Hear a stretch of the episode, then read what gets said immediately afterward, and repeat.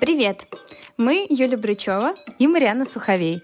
И это наш книжный подкаст «Что читаешь?».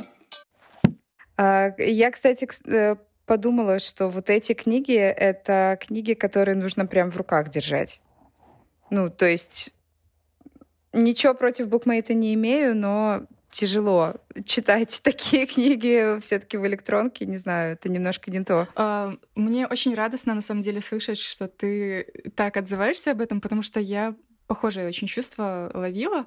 А, у меня порой отключалась голова, и я возвращалась ну, на страничке назад, и я понимаю, что это потому, что экран э, телефона, и, ну, внимание фокусируется, конечно, в итоге вот оно куда-то может убегать, а хочется быть вот внутри вот этого всего и погружаться.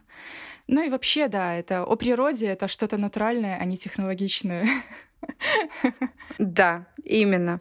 Ну и я тогда думаю, что нам сейчас самое время э, представиться и, собственно, рассказать вообще о книгах, потому что уже я думаю, что этот кусочек я оставлю. Вау, хорошо. А, но ну что, нужно тогда, пояснить, наверное, кто же мы. представляться буду я. Да. да. А, привет, Карина. Привет, привет. А, у меня сегодня новая соведущая, это Карина. Она так же, как и Юля, работает в Марксе, и я попрошу Карину представиться саму, потому что, мне кажется, навык самопрезентации — это такой высокоуровневый навык, и, собственно, он а, хорошо отражает вообще сущность. Так что слово тебе. Спасибо. Ну что, э, да, правда, меня зовут Карина, и я часть команды книжного проекта «Маркс».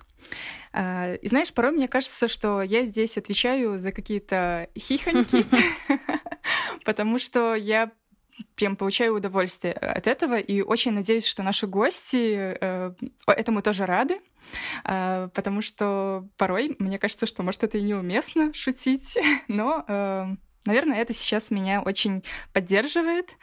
Вот. Э, а так, наверное, мне стоит сразу признаться, э, что по образованию я географ, угу. поэтому то, что будет дальше, это совсем-совсем мне по душе. А, вот. И географ, который очень много, которая, да, очень много лет на самом деле провела э, в немножко другой среде, э, и не книжной совсем, а в городском планировании. То есть я участвовала в создании планов городов белорусских. Вау. Ну, был интересный опыт, но об этом, да, об этом тогда не сегодня. Но я думаю, что у нас еще будут какие-то другие книги, которые будут о городе, вот, и там мы сможем больше раскрыть эту тему. Ну, нам тогда а по-любому, а так... да, нужны какие-то урбанистические книги чтобы развернуться вовсю. Да, да, конечно. Вау, ну слушай, классно. Здорово. Я вот, ну, я вообще не знала этого. Как хорошо. Да, я тоже думала, что я тебя немножко этим удивлю, потому что я не раскрывала. Ну, первоначально, когда мы договаривались с тобой, что мы будем читать. Вот, так что да. Мне немножко ответственно, честно говоря, потому что вроде как э, я компетентна даже в этих всех сферах. Но посмотрим. Главное, э, все делать в удовольствие. Да, согласна. Слушай, ну э, здорово. А давай тогда представим книги, потому что мы уже дали понять, что это книги, которые связаны каким-то образом с окружающим нас миром. Э, и я думаю, тогда самое время э, представить их, э, назвать просто авторов и имена, а уж после поговорить о каждой из книг э, отдельно. Я тогда представлю книгу, которую предложила я читать. Давай. А, и эта книга а, писательницы из Норвегии, которая, тем не менее, родом из Малайзии. Ее зовут Лон Литвун. И книга называется «Путь через лес о грибах и скорби». Ну, так э, звучит завлекающе, но вот посмотрим, что, что из этого у нее вышло. Да, а теперь о второй книге, да. А, это тоже м, скандинавская книга от скандинавской авторки. Это Нина Бертон.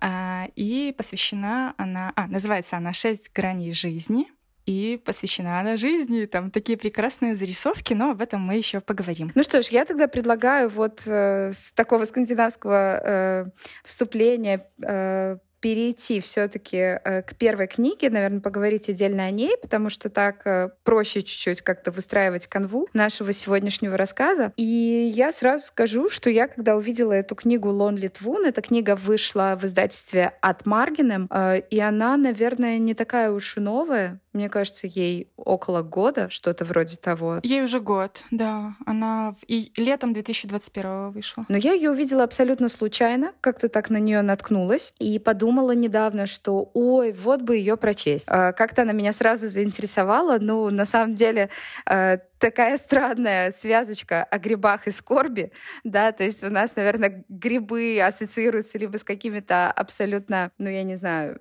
такими рутинными моментами, да, как э, пропитание какое-то, ну, либо с какими-то другими веселыми моментами, да, если мы говорим о других грибах, собственно. А, но я ее, когда увидела, э, подумала, да, что действительно хорошо бы ее прочесть, посетовала на то, что у меня не будет вот действительно бумажного варианта. И уже когда начала читать, э, окончательно разочаровалась в том, что вариант не бумажный. А, но в целом я не знаю, я не могу так однозначно сказать, вот о, о чем эта книга, да, кроме как вот о том, что указано в названии. Потому что мне кажется, что там очень много каких-то таких маленьких размышлений, маленьких мыслей, вбросов таких, которые можно действительно развивать еще дальше. Да, я с тобой абсолютно согласна, но еще на что я бы обратила наше внимание, что название очень длинное, и сожалению, мне кажется, наш мозг устроен так, что мы не всегда обращаем внимание на полное его название, да, то есть мы либо смотрим на первую его часть, либо запоминаем вторую часть, да, то есть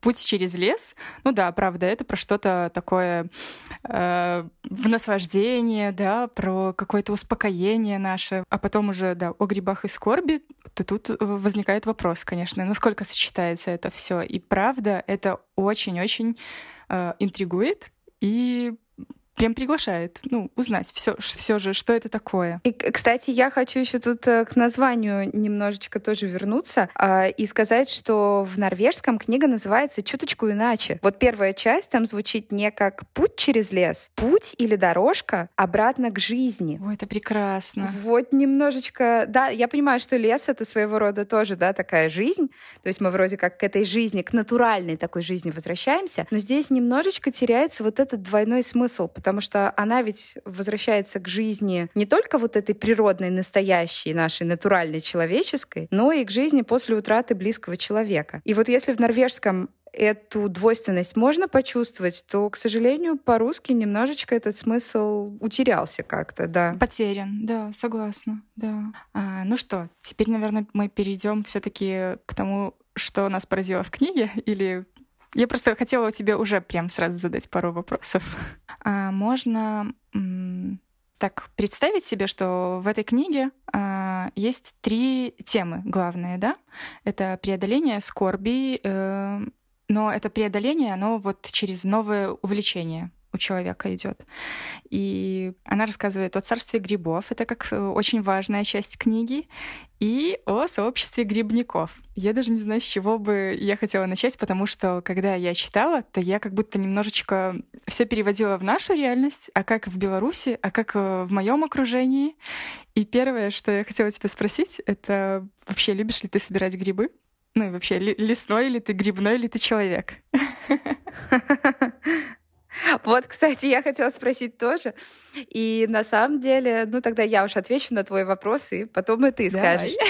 А, слушай, я как бы с одной стороны лесной человек, то есть я очень люблю прогулки по лесу, мне нравится проводить время на природе, но я вообще вот в этом плане абсолютно городской человек, потому что я смотрю на лес как человек, который приехал вот за каким-то вдохновением, за каким-то временем, да, там, наполнением, но не более того.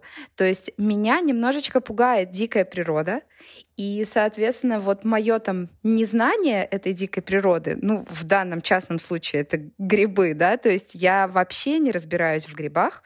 Ну, там я знаю, что такое бледная поганка и мухомор, и там условно как выглядит белый гриб там и лисички, но в целом для меня вот все это огромное разнообразие, оно абсолютно смазанное. То есть я в грибах не разбираюсь. А сейчас, кстати, как раз грибной сезон.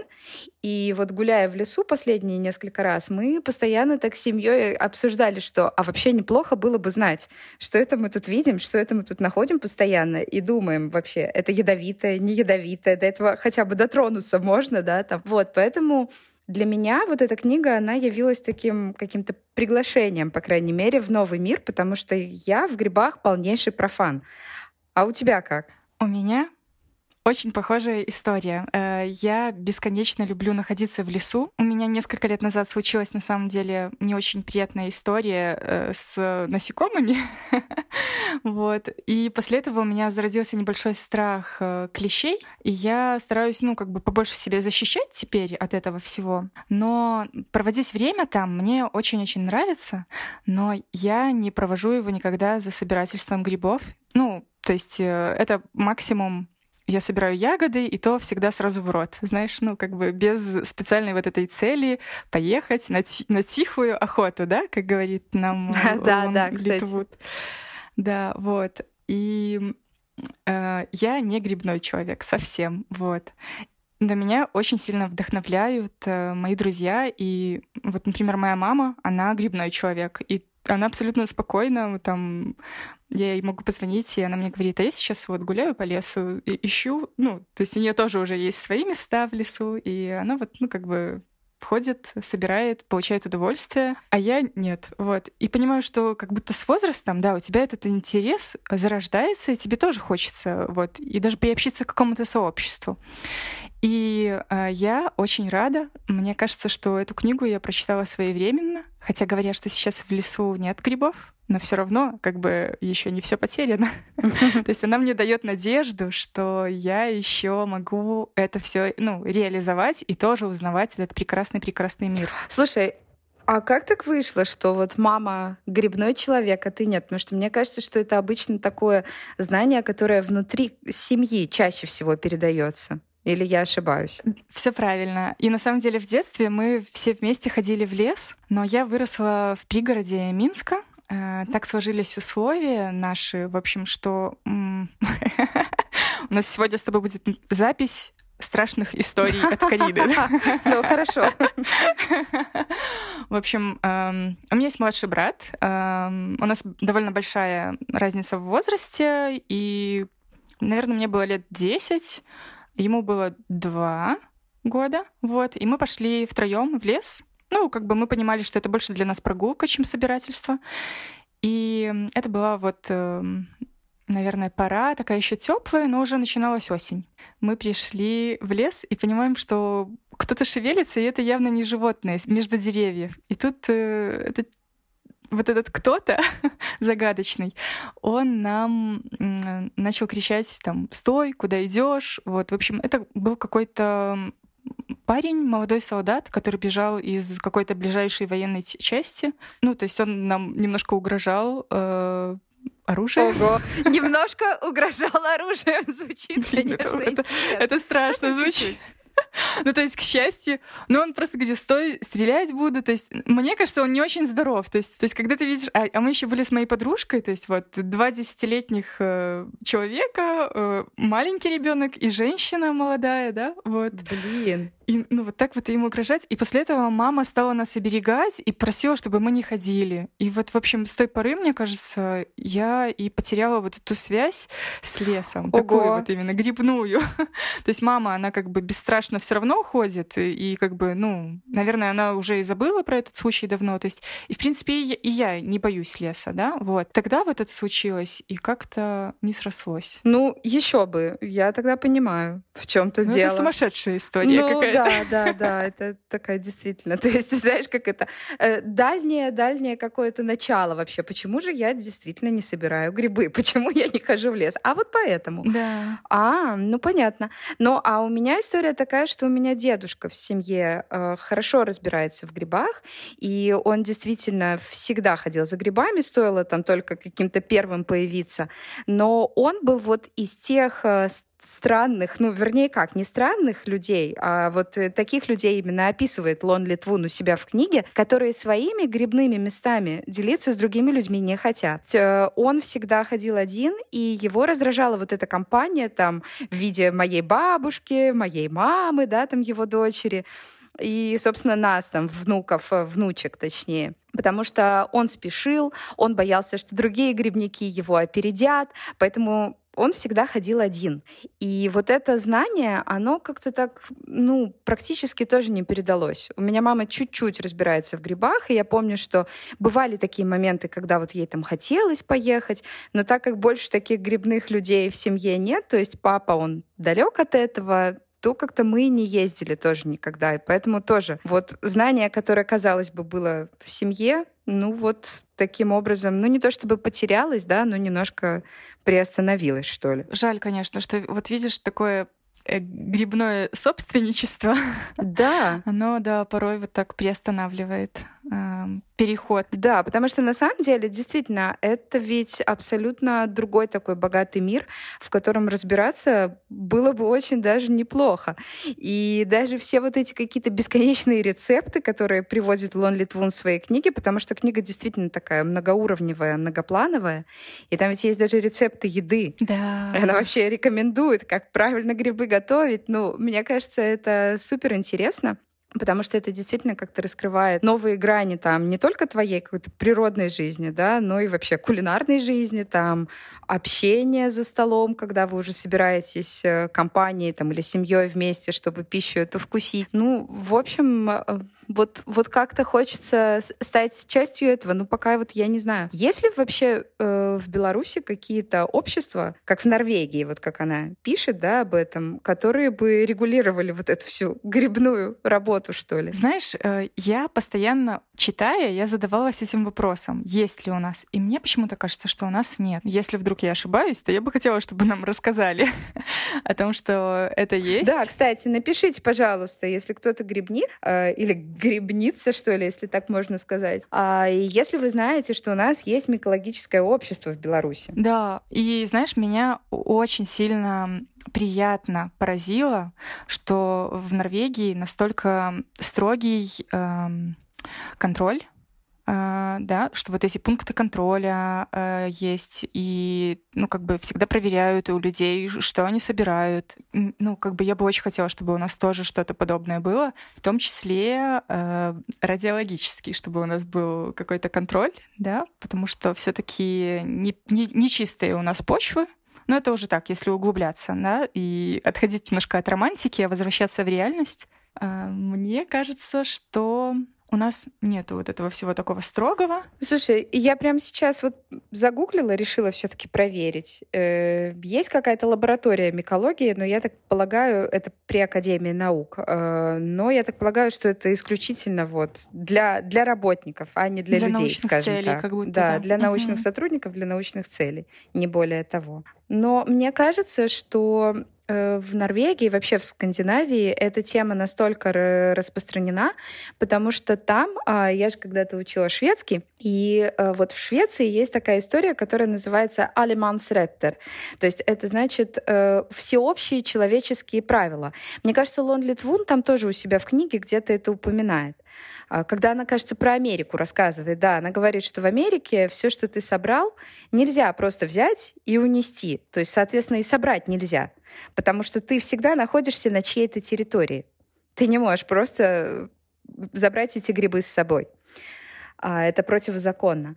А, это в Америке. Да, это в Америке. Да, да. А вот э, в Скандинавии, в той же Швеции или Норвегии э, действует вот это всеобщее человеческое правило, что все, что ты нашел в лесу, ягоды, грибы, там, не знаю, листочки, все это принадлежит тебе или любому другому человеку. То есть это такое всеобщее правило, что вы можете этими природными благами воспользоваться. Да, и мне кажется, что ну, э, конечно, их вот такое внимание к природе, оно в какой-то степени усиливает этот интерес. И поэтому именно так э, многоуровнево выстроена эта система, да, с этими пунктами контроля, с возможностью обучаться в микологическом обществе и действительно разбираться.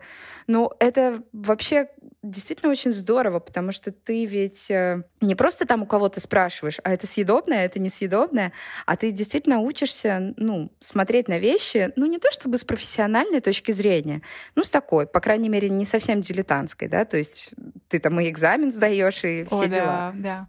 Знаешь, это как от э, неофита к чему-то уже более профессиональному. Но мне очень-очень понравилась ее мысль о том, что в сфере вот э, микологической вот этой все равно очень много субъективного, да, и какие различия бывают между странами. То есть где-то э, даже в делениях э, грибов, вот съедобные, несъедобные, там условно съедобные, там ядовитые, ну то есть везде по-разному. Э, и от этого и вкусовые предпочтения у людей тоже очень разные. И так интересно, конечно, что даже в соседних э, странах, в Швеции или в Финляндии едят какие-то грибы, а в Норвегии совсем, ну там к ним относятся, что нет-нет-нет. Да и в принципе о том, что общество, ага, общество в принципе бывает э, микофобным, да, вот, и что есть такие страны, в которых вообще не говорится о том, что стоит есть грибы, да, и поэтому вот все вот эти прекрасные блюда, которые правда, э, объединяют людей вокруг себя, да, они могут не интересовать кого-то. Да, кстати, там э, очень э, такой занятный факт приведен, вот как раз-таки про микофобные и микофильные общества, что э, она пишет о том, что где-то до там середины 40-х годов э, практически люди в Норвегии грибы в пищу не употребляли. То есть, да, там употребляли, наверное, какие-то трюфеля, да, вот что-то такое совсем исключительное и дорогое, люкс такой. И, и это было для очень узкого круга людей, понятное дело. А вот обычные грибы простые люди не ели.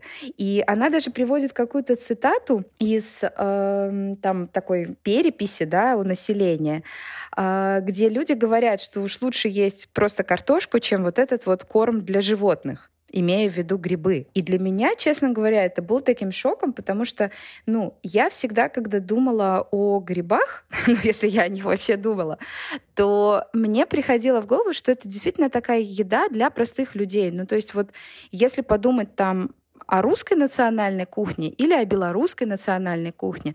Мне кажется, там ведь очень много блюд, которые связаны с грибами. И это то, что можно запасти впрок, то, что можно есть э, в такое непростое время, да, там, когда будет холодно, когда, опять же, особо каких-то там витаминов э, не будет в пище. И мне казалось, что в странах северных, в странах, опять же, с таким каким-то относительно схожим климатом, эта идея тоже должна быть распространена но нет. И получается, что мода на грибы в той же Норвегии, она относительно недавняя вообще история.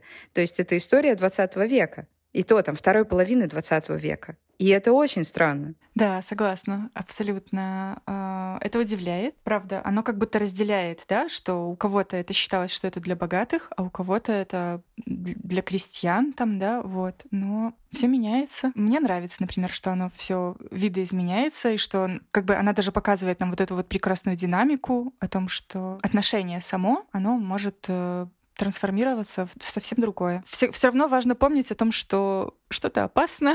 Mm-hmm. ну вот ее, мне очень нравится, что она дает нам правила ну, как бы правила грибника. Я себе даже... Угу, Да, в конце книги приведены да, все вот эти да, правила, да, да. Как, как лучше дружить с грибами. А, но знаешь, мне кажется, что вообще вот даже эта история о том, что все меняется, да, и о том, что что-то, что было неприемлемым, становится вполне себе доступным и возможным, мне кажется, это вообще, ну, в целом про какие-то такие жизненные принципы. Ну, то есть э, мы ведь, если там, опять же, смотрим на историю каких-то стран, то мы, государство, точнее, наверное, даже правильнее сказать, мы будем видеть, что что для одних там боль какая-то, для других может быть спасение, да, там, ну, то есть с точки зрения именно исторических событий.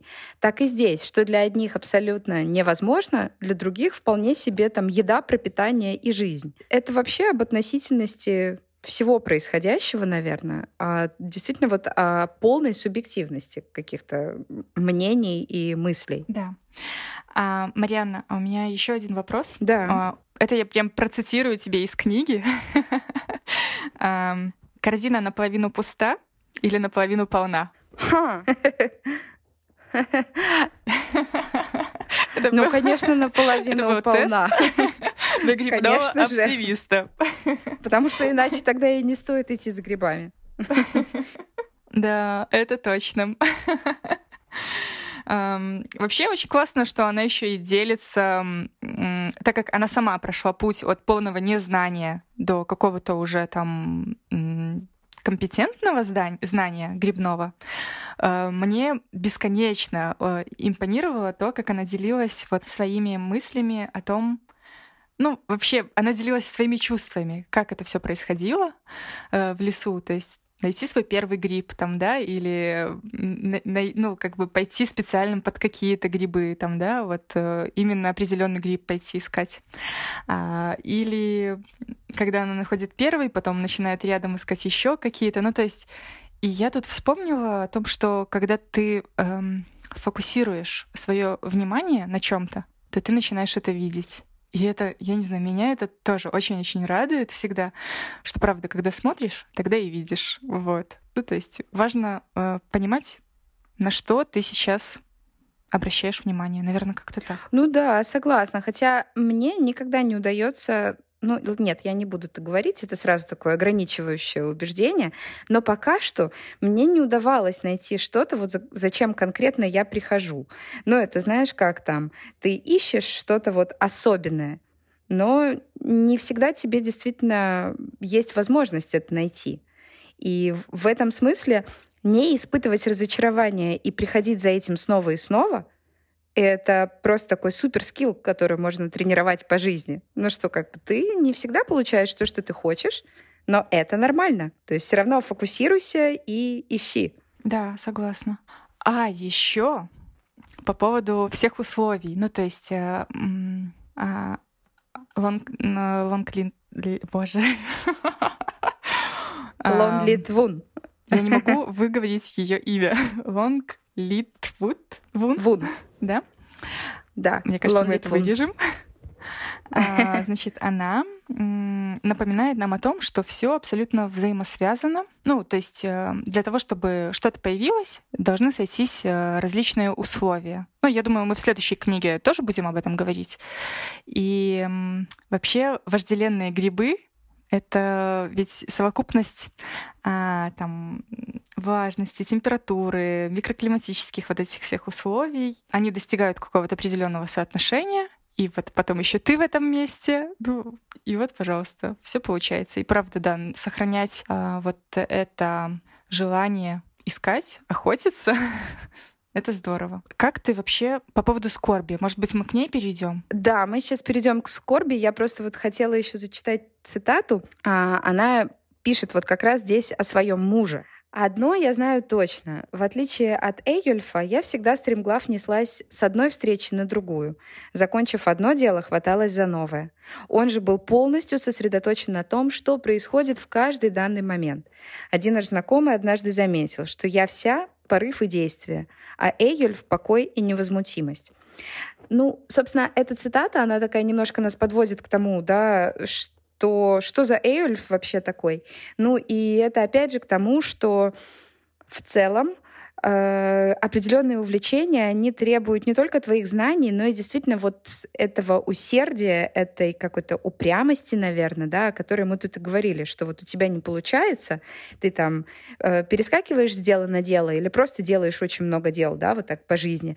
А здесь как бы так не получится с грибами. То есть нужно пойти и искать из раза в раз. Да, сосредоточиться. Да. Но тут я предлагаю все-таки действительно рассказать о том, кто же такой Эййольф и причем здесь скорбь вообще.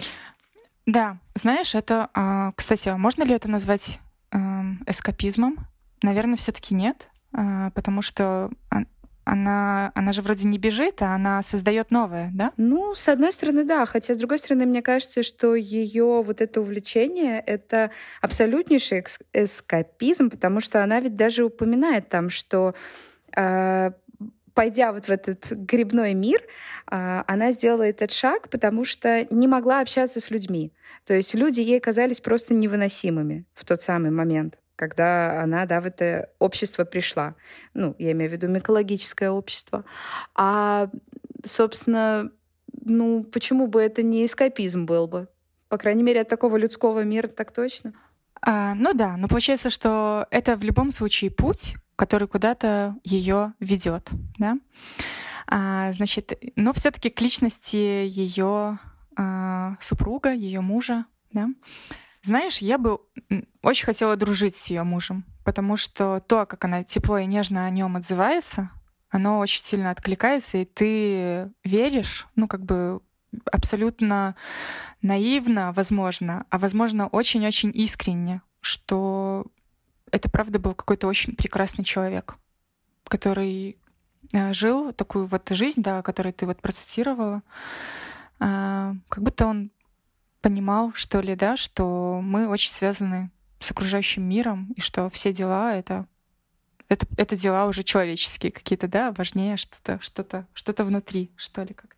Когда вот она говорила о скорби, я просто хотела добавить, что она ведь даже там упоминает, что он настолько концентрировался на каких-то делах, да, что вот даже когда он там полол грядки, чего она э, не любила делать, да, он даже вот там мог полоть, а потом раз и улечься туда на грядку и вот практически соединиться с землей, да, то есть просто полежать и просто насладиться вот этим, не знаю, каким-то шумом земли, какими-то звуками, там, ветром вокруг. И мне кажется, так живет действительно очень маленькое количество людей чтобы вот так полностью отдаться какому-то процессу? Знаешь, очень было порой э, больно это все читать, потому что она находила такие слова. Наверное, в норвежском это совсем были.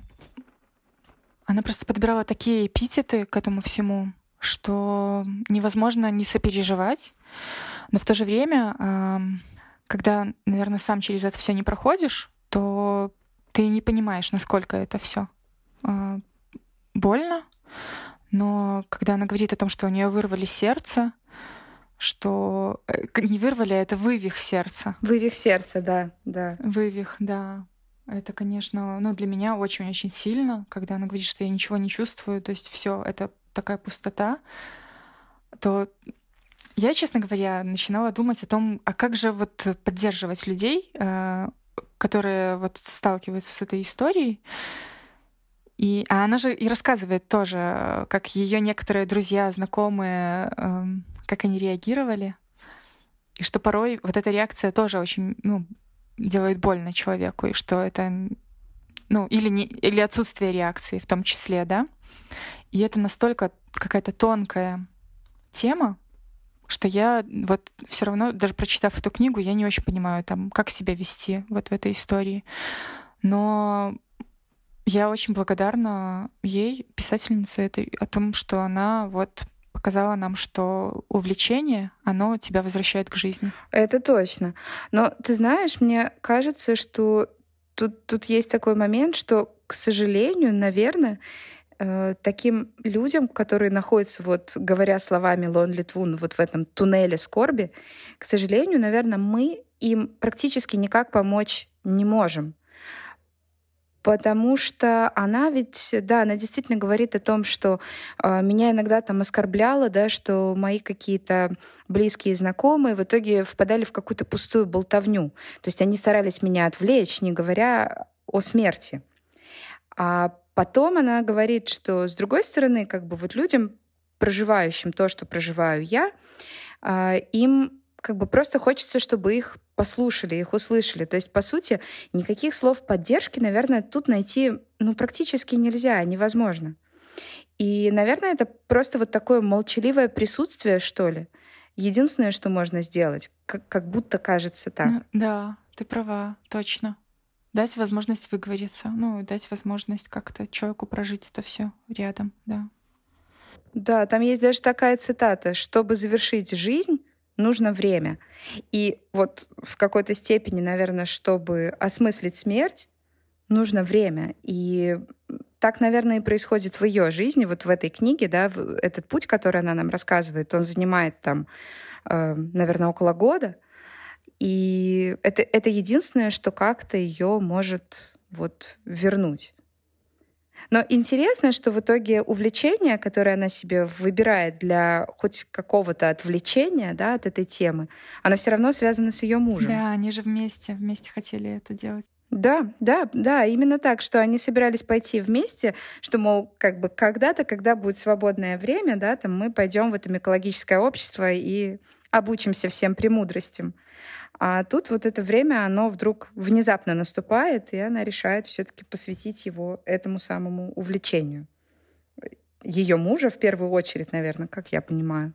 Да, но еще э, она говорит ведь о том, что ее очень поддерживает то, что она все равно мысленно как будто рядом с ним, то есть она с ним разговаривает, обращается к нему, как-то он ей снится, ну то есть она все равно видит в каких-то происходящих вокруг нее вещах присутствие мужа все равно, вот. Но Главное, что она видит в этом поддержку. Мне кажется, это, это, это важно. Ну, она, кстати, даже выражает такую удивительную, с одной стороны, мысль о том, что она рада чувствовать эту боль, потому что боль — это единственное, что ей от него осталось. И, ну, не чувствуя она даже этой боли, то вообще тогда ничего не будет уже. То есть это такое, да, абсолютное эмоциональное тупение в таком случае. А тут э, как бы я рада даже то, что я могу почувствовать ее. И это опять же такой, ну, достаточно осознанный, что ли, подход, да, вот насколько это возможно, то есть осознанный эмоционально, я имею в виду, а, чтобы проживать какие-то сложные моменты. Но мне кажется, в этом смысле очень э, удивительно заканчивается эта книга, вот, опять же, с моментом как бы присутствия ее мужа. И, и грибы, и муж все соединяется yeah. воедино. Хотя это сейчас звучит максимально странно, я, ну, как бы согласна. Там на самом деле, знаешь, там даже были где-то вот эти главы, которые были рядом. Она рассказывает о том, что вот самые вкусные грибы для нее это сморчки, и она, мол, как бы там, ну, на все готова, только бы найти эти грибы, а встречаются они в природе действительно очень редко. Это такие уникальные практически грибы, там она подробно рассказывает о них. И вот одна глава сморчки, а следующая глава про мужа, про скорбь, про все ее чувства.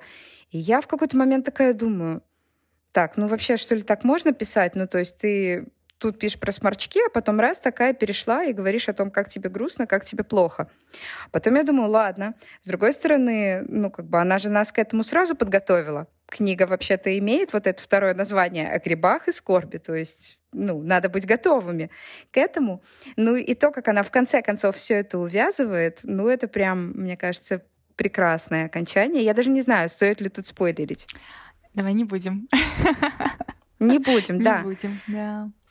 Но, но мне кажется, что вот э, эта книга действительно может быть интересна очень, как-то раньше писали в аннотациях, широкому кругу читателей. Согласна. Эм, интересующимся вопросами грибов, потому что все-таки там очень много уделено времени ну, да. и, и места грибам. Um, ну и да, и она погружает, конечно, и в свой мир прекрасная, прекрасная книга. И вот как раз сейчас, ну, осенью, вот мне она очень-очень своевременно по какому-то вот такому вдохновляющему моменту была. Вот, то есть, правда, да, очень захотелось пойти куда-то в лес, и ты понимаешь, что ты это прям можешь сделать. Вот. Потому что сейчас лучшее для этого время. Да, сейчас самое время. Поэтому мы действительно рекомендуем эту книгу, наверное, а, абсолютно любым людям, да, тем, кто, э, не знаю, любит грибы и не очень, те, кто вообще там знают два названия, это шампиньоны и лисички, да, грибов, которые можно купить в супермаркете, вот, и, и тем, кто проживал какие-то сложные чувства, и тем, кто, э, к счастью, наверное, пока не сталкивался с этим, ну, в любом случае, книга действительно хорошо написана, это не какое-то такое великое письмо, но, тем не менее, ее очень приятно и хорошо читать. Ой, а я еще вспомнила еще очень-очень для меня такая занимательная, наверное, была глава, а, когда она описывает э, грибы, э, которые у нас как будто под запретом, нигде о них вообще не пишут, и она рассуждает вообще, насколько это правильно или неправильно. И это про грибы веселушки. Вот. Потому что я, честно говоря, никогда не думала именно в этом ключе о том, что о них не рассказывают. ну, только потому, чтобы не привлекать внимание, ну, чтобы люди не хотели вот это вот все ну, потреблять, да, и пробовать. Ну да, хотя на самом деле, ведь если почитать какую-то литературу, то как бы мы увидим, что люди во все времена, вообще вот эти природные возможности, да, того, как там, не знаю, укрепить себя, как немножечко расслабиться, как действительно там э, ну, снять лишний стресс, да. Расширить Да, расширить какие-то да. возможности. Люди, собственно, всегда этим пользовались. То есть все эти вот отвары какие-то грибные, там, чаечки, либо там высушенные грибы, люди всегда это использовали. И то есть это вроде как, ну, нормальная часть жизни. То есть люди же используют виноград, да, для того, чтобы делать вино. То есть, а тут это просто уже какой-то такой социально неодобряемый конструкт почему-то в какой-то момент стал. Тоже, как бы, мне кажется, такая неисследованная тема. По крайней мере, в нашем обществе так точно. Но я, кстати, сейчас э, стала... Э, как это? Нет, тут сейчас не будет пропаганды, ничего такого.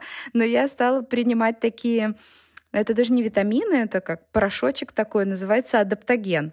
Я вот не знаю, э, недавно как-то... Я впервые слышу. Ну вот, я стала, стала читать про эту всю тему, что сейчас существует множество различных адаптогенов, которые базируются либо на определенных маслах, а, то есть это такие микродозы, вот, либо на каких-то там грибах. Вот и существуют э, такие грибы китайские, японские, это там чага и рейши. Это достаточно известные грибы. Кстати, в белорусских аптеках можно купить чаи вот из этих грибов. И они считаются а, как-то против, да, поддерживающими. Потом а, многие из них, а, по-моему, рейши используют, нет, чагу используют против рака, в лечении рака тоже. То есть э, считается, что он там уменьшает эти клетки. Ну, то есть это такое, конечно, из рода гомеопатических средств немножечко, но при этом у грибов ведь действительно есть доказанная эффективность у многих грибов в лечении многих заболеваний. Ну, в том числе, да, там даже какие-то антибиотики делают э, из грибов. Вот. И, собственно, я тут погружаюсь в такой удивительный мир адаптогенов, и я вот пью такой порошочек, его нужно добавлять просто там в чай или кофе, а небольшой такой мерной ложечкой. Это, скажем, вытяжка из грибов, чаги и рейши. Ну, я пока совсем недавно вообще начала, но мне вот интересно, э, как бы авторы, скажем, порошочка, а, который, ну, собственно, в свободном доступе продается, они говорят, что вот, мол, я немножечко расслаблюсь. Ну, вот такой новопосит, только абсолютно природного происхождения. Вот, ну, посмотрим. Мне вот интересно, к чему это приведет. Ну, буду ждать от тебя результатов. Да, так что... Если я не выйду на связь, э, знаю, что я совсем расслабилась. Хорошо, ну тогда да, я, я пойму, что мне тоже надо идти его брать. Да-да-да. Вот, а тогда еще возвращаясь к книге, в общем, там говорится о том, что Норвегия подарила медицине, дальше будет название на латыни, э, то ли по Клаудиум инфлатум, это вид грибов родом с горного плато Харданген, э, Хардангервида, ставший незаменимым медикаментом при пересадке органов. Вот, то есть, да, правда, они очень, ну, грибы используются очень-очень часто в медицине. Да, так что, в общем, это абсолютно неопознанный мир, к которому мы вот только-только приблизились. Прикасаемся, правда, ну, даже царство ведь выделили совсем недавно, вот если уже обращаться к биологии. Ну да, это правда. Ну что, я тогда предложу все-таки оставить эту книгу, потому что, мне кажется, мы уже о ней достаточно много рассказали, и тут вроде как хочется оставить, да, вот это а, какую-то радость познания для тех, кто все-таки станет ее читать. А, и предлагаю поговорить о второй книге, которую О, да, ты как раз жизни. Да, предложила почитать. И вот э, расскажи, почему на эту книгу вообще пал твой взор? Что читаешь? Я, конечно же, увидела ее у нас в магазине, а, и она мне очень приглянулась, конечно, по своему оформлению. Это тоже издательство Адмаркиным. Во-первых, ее цвет, он такой нежно-зеленый, э, такой свежий, свежей какой-то травы, что ли, даже. И вся книга украшена какими-то э, иллюстрациями, которые даже ты не всегда можешь распознать, они даже скорее какие-то экспрессионистские, что ли, ну, как бы по моим ощущениям, знаешь, когда ты не считываешь э, какой-то рисунок прям, ты понимаешь, что... Ну, но когда ты читаешь текст, ты понимаешь, почему именно это здесь, вот. Но это, правда, это как будто чья-то экспрессия вот выражена. И, ну, меня очень, очень, конечно, заинтриговало вот само, ну, сначала оформление. Но когда я стала узнавать, что же это за книга, то я понимала, что да, я очень хочу ее прочесть. А, это было еще весной, но к прочтению я пришла только осенью, и если так уже искренне говорить, то после того, как я прочитала «Путь через лес», я приступила к, к шести граням жизни, и знаешь, э, вот тут у меня было такое... Боже, она, она прекрасна, эта книга, но как будто не в то время я ее читаю, потому что хочется прожить жизнь э, героини, вот э, этой писательницы, но ты не можешь, потому что тебя ждет зима, хотя она и описывает потом дальше, там будут разные сезоны года, но все равно ты как будто в весне или в лете, а тут осень, и ты такой, м-м, да, ладно. Но основная э, задумка, что ли, книги, э, она в том, нам автор показывает, что очень сильно взаимосвязаны все живые организмы, и мы в зависимости друг от друга, и важно, наверное, замечать друг друга, да, что вокруг нас всегда идет жизнь. Ну, мне просто очень сильно вот это все откликается, потому что хочется позволять себе больше наблюдать и больше замечать того, что происходит вокруг тебя. То есть, когда нам кажется, что вокруг тебя тишина, на самом деле это не тишина, там может быть столько неуловимых нашим слухом звуков, да, которые свидетельствуют о том, что жизнь идет, и о том, как мы все завязаны на земном магнетизме. Но как-то меня вот это все очень сильно воодушевляет, и будто мне приятно об этом помнить всегда. Вот эта книга, она в отличие ну, то есть она, она для меня абсолютно не антропоцентрична. Она мне показывает, что мы только маленькая часть всего того многообразия, которое есть вокруг нас. А предыдущая книга, она для меня немножко все таки антропоцентрична была. А как тебе? Ну, я соглашусь, да, что в этой книге э, Нина Бертон человек это абсолютно не центр, да, то есть и она наоборот даже показывает нам какие-то истории, там э, рассказывает, точнее, их о себе, где она доказывает нам, что, ну вот здесь человек ничего не может сделать, ну вот она ничего не решает. Вот у нее решили лисицы сделать нору, нору э, да. в ее дворе, да, причем такую там с тайным ходом и вывести там потомство и носить туда какую-то добычу. Ну, и все, и ничего не попишешь там. Захотела белка порвать теплоизоляцию и поселиться у тебя на крыше, и она все равно это сделает, даже если ты перестелишь новую крышу, да, и там сделаешь новую теплоизоляцию. То есть, ну, какие-то такие маленькие моменты, они все равно от тебя не зависят.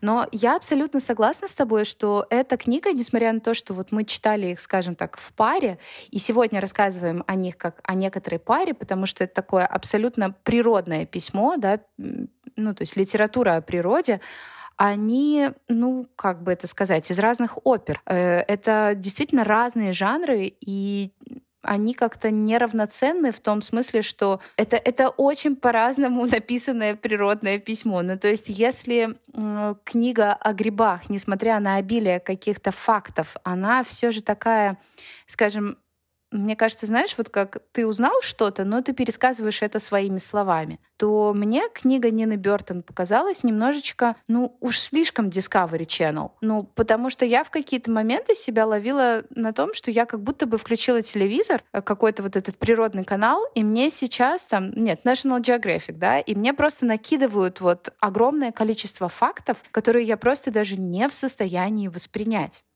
Но как бы, возможно, это моя проблема, да, просто потому что я не привыкла к такого рода литературе. Честно, это вообще вот прям самое ну не то чтобы странная, но вот как бы необычная книга из того, что я читала, ну, за последний год так точно, если не за большее количество времени. То есть я абсолютно к этому была не готова. То есть мне казалось, что сейчас, да, будет вот это про природу, про единение с миром, но как-то иначе абсолютно написано. В этой книге, что мне не понравилось, в ней нет динамики абсолютно. Ну, ты как бы ни к чему не приходишь. И я не исключаю, что кому-то, наоборот, это очень понравится. И для кого-то это будет прекрасным опытом вот этого спокойного такого укутывающего письма, да, когда ты не ждешь от литературы чего-то будоражащего твои эмоции, твои чувства, а ты действительно просто так приятно погружаешься, как в такой, не знаю, теплый мох. А для меня, наоборот, вот мне не хватило какой-то динамичности, чтобы мы к чему-то шли. Казалось бы, открой на любой странице, и ты можешь читать вот ровно с этого места, и, ну, наверное, практически ничего не потеряешь. Наверное, э, да. Знаешь, это же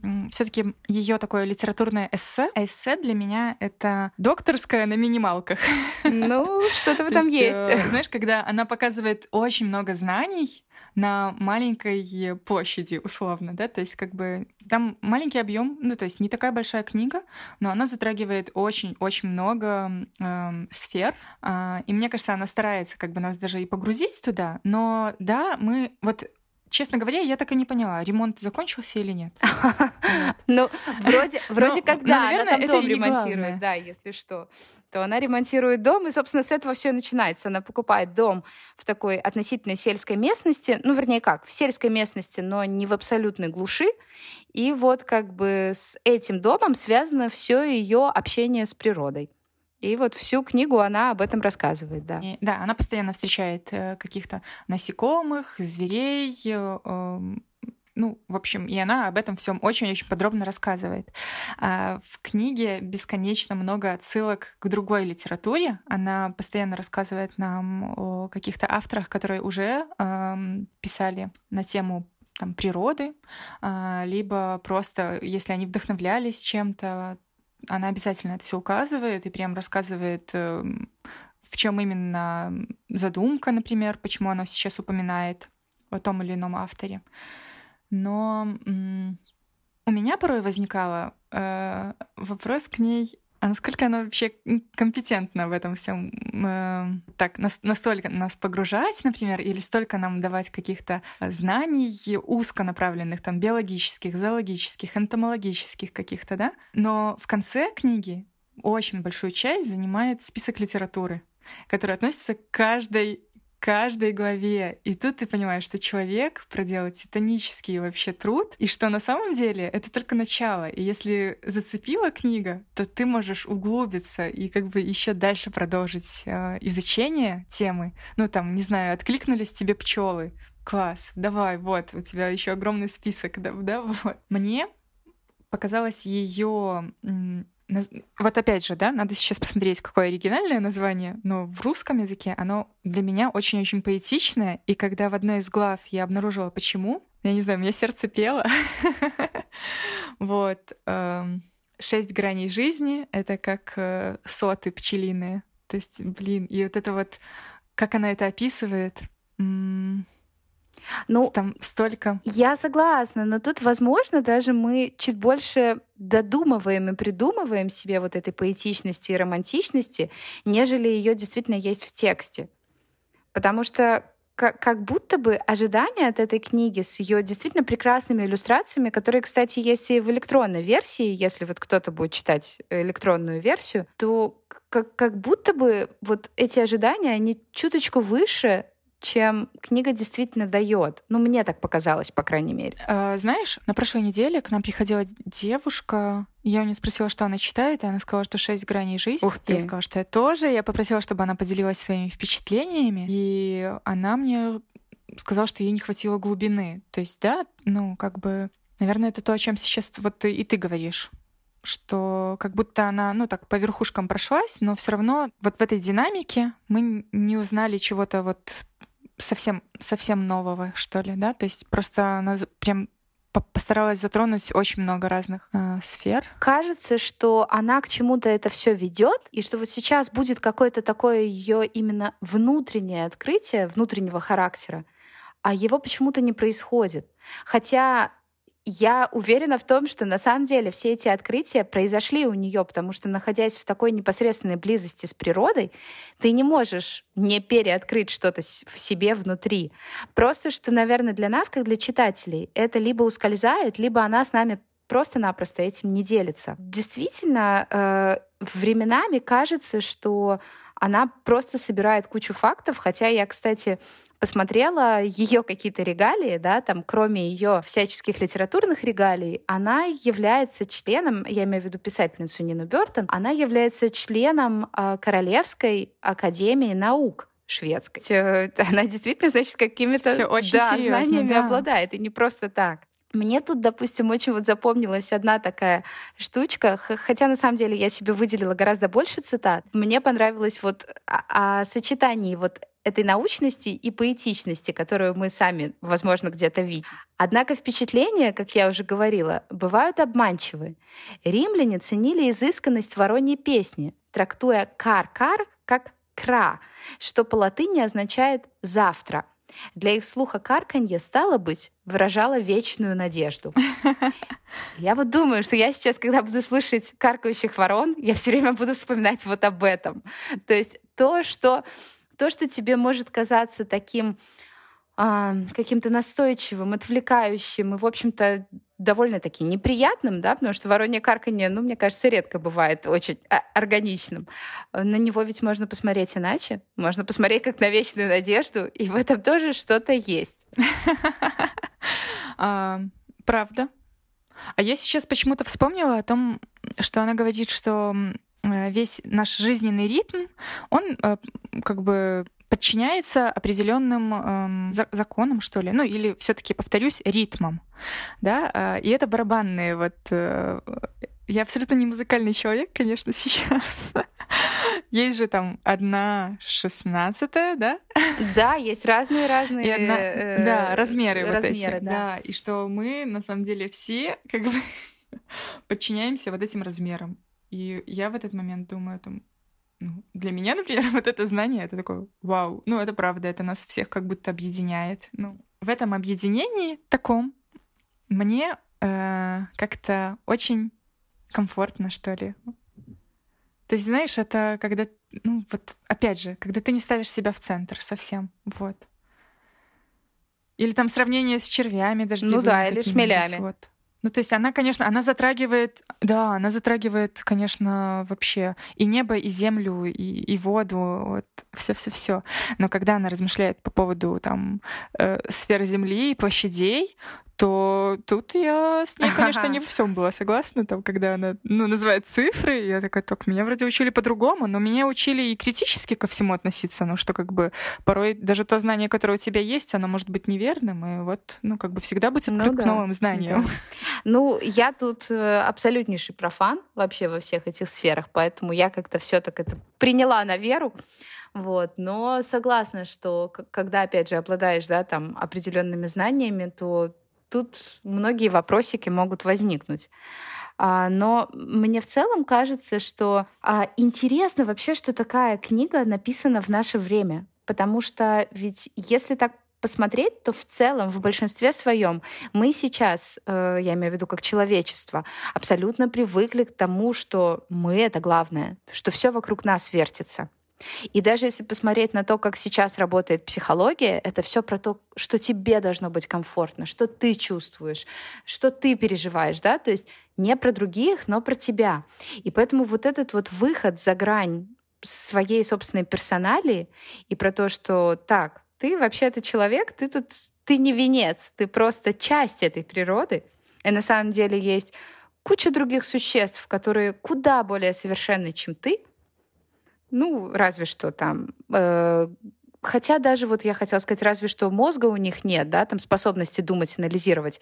Хотя она приводит да, кучу сознание. фактов, которые у многих э, существ, даже там у каких-то абсолютно ну, кажется, глупейших голубей, да, говорит об обратном, что все у них нормально с этим вот, да, то есть это не такое, конечно, сознание, как у человека, но, по крайней мере, они такими навыками познания мира очень глубокими обладают, ну, на должном уровне. И, опять же, ну, это, это удивительно, потому что, мне кажется, прочесть что-то такое подобное в последнее время ну, практически невозможно. Согласна. И вот в этом ценность.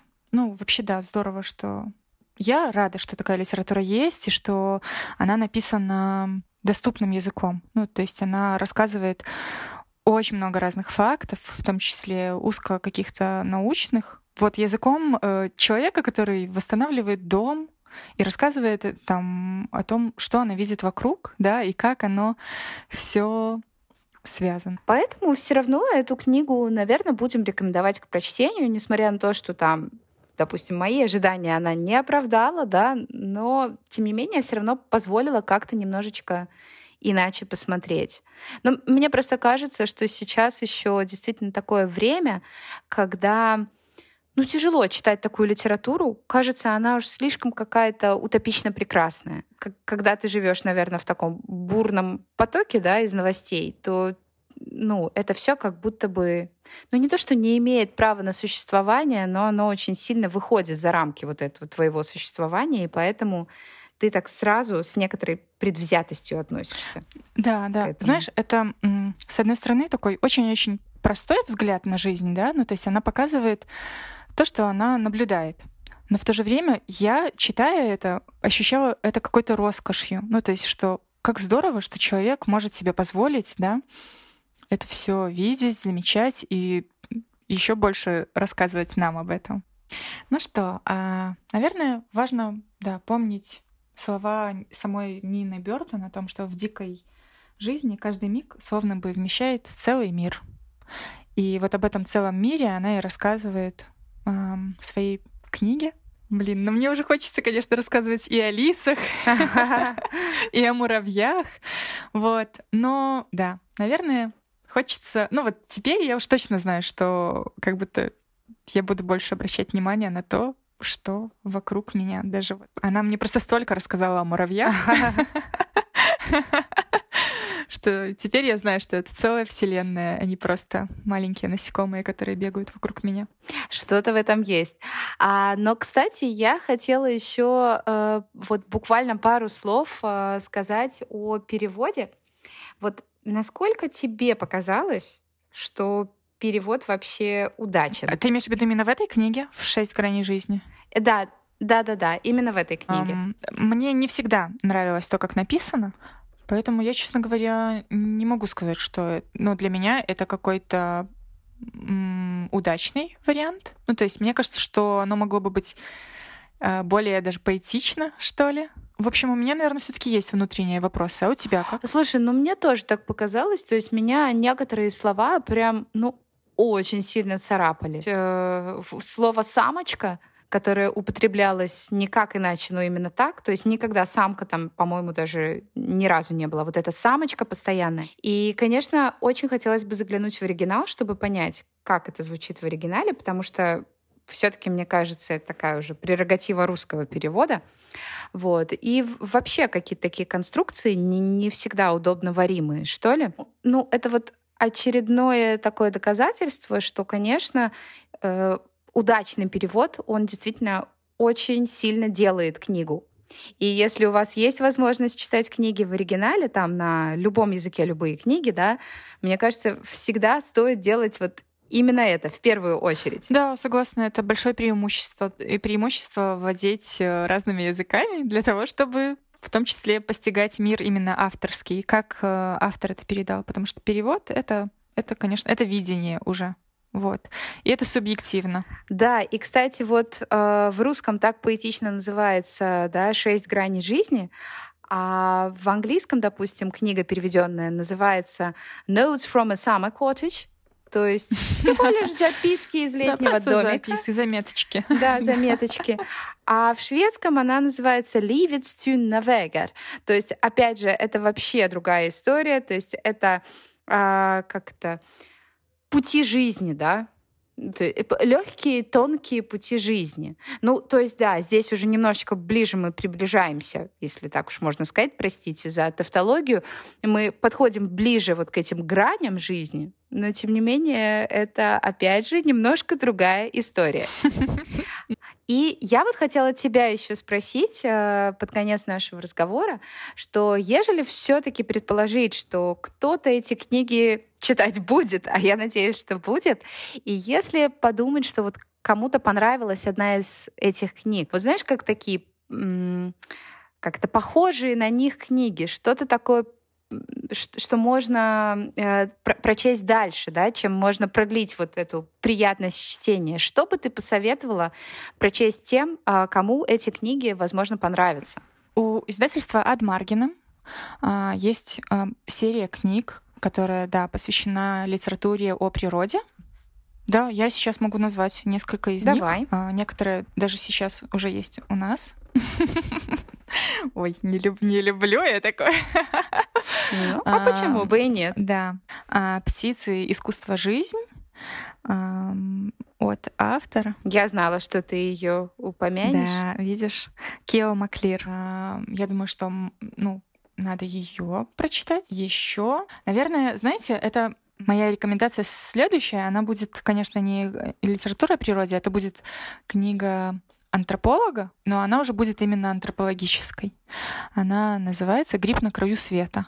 И мне кажется, что если понравится книга «Путь через лес», вот именно грибная часть, то попробовать узнать... Это будет совсем не грибная история, но через грибы у этого антрополога. Интересно. Да, она а, на самом деле о, о нашем устройстве, скорее экономическом, да, про общественную жизнь но глазами антрополога. Вот. Тоже попробовать просто. Интересно, что книгу «Путь через лес» э, написала Лон Литвун, да, как мы уже сказали, так она вот как раз-таки антрополог. Да, да, да, да. Так что тут ан- антропологи всех стран соединяются. Да, согласна. Uh, у меня вот есть рекомендация, опять же, она больше к пути через лес относится, и эта книга не про природу, но как раз-таки про скор. Это книга Джоан Дидион, uh, которая, да... Uh, год магического Да, год магического мышления. мышления, вот которая как бы о таком годе скорби как раз-таки и рассказывает. Тоже годе, году скорби как раз-таки и рассказывает тоже после потери ей супруга. Но, опять же, такая достаточно специфическая литература, да, если, если кому-то она помогает вообще как-то ориентироваться в этом мире, то вот, пожалуйста, такая рекомендация. Наверное, можно еще порекомендовать эм, книгу «К реке» Оливии Лэнг. Прекрасные ландшафты и одиночество, и Вирджиния Вулф. Ну, в общем, там все очень-очень атмосферное. Ну и, наверное, мне кажется, э, такая классика вот этого природного письма — это Торо. Современная природа. А, да, а Волден да. или Жизнь в лесу, конечно. Да, да, и очень много отсылок к этой книге в шести гранях. Да, кстати, она там упоминается, действительно, поэтому без нее это, эти, этот список рекомендаций не будет полным. И еще обязательно современную природу Дерека Джармана. Это его дневники о том, как он возделывает свой сад уже в конце своей жизни когда он болел. Здорово, спасибо. Мы, я думаю, сделаем э, списочек такой и, наверное, прикрепим его прямо под записью, чтобы вы не растеряли наши супер важные рекомендации. Ну, как продолжение, да. Все-таки, если кого-то зацепит, это было бы здорово. Марианна, спасибо тебе большое. Это было... Спасибо. Мне очень понравилась наша беседа. Спасибо взаимно. Я надеюсь, что она понравится нашим слушателям тоже. И, собственно, услышимся еще. Да, обязательно. Да, все, пока. Чао. А ты что читаешь?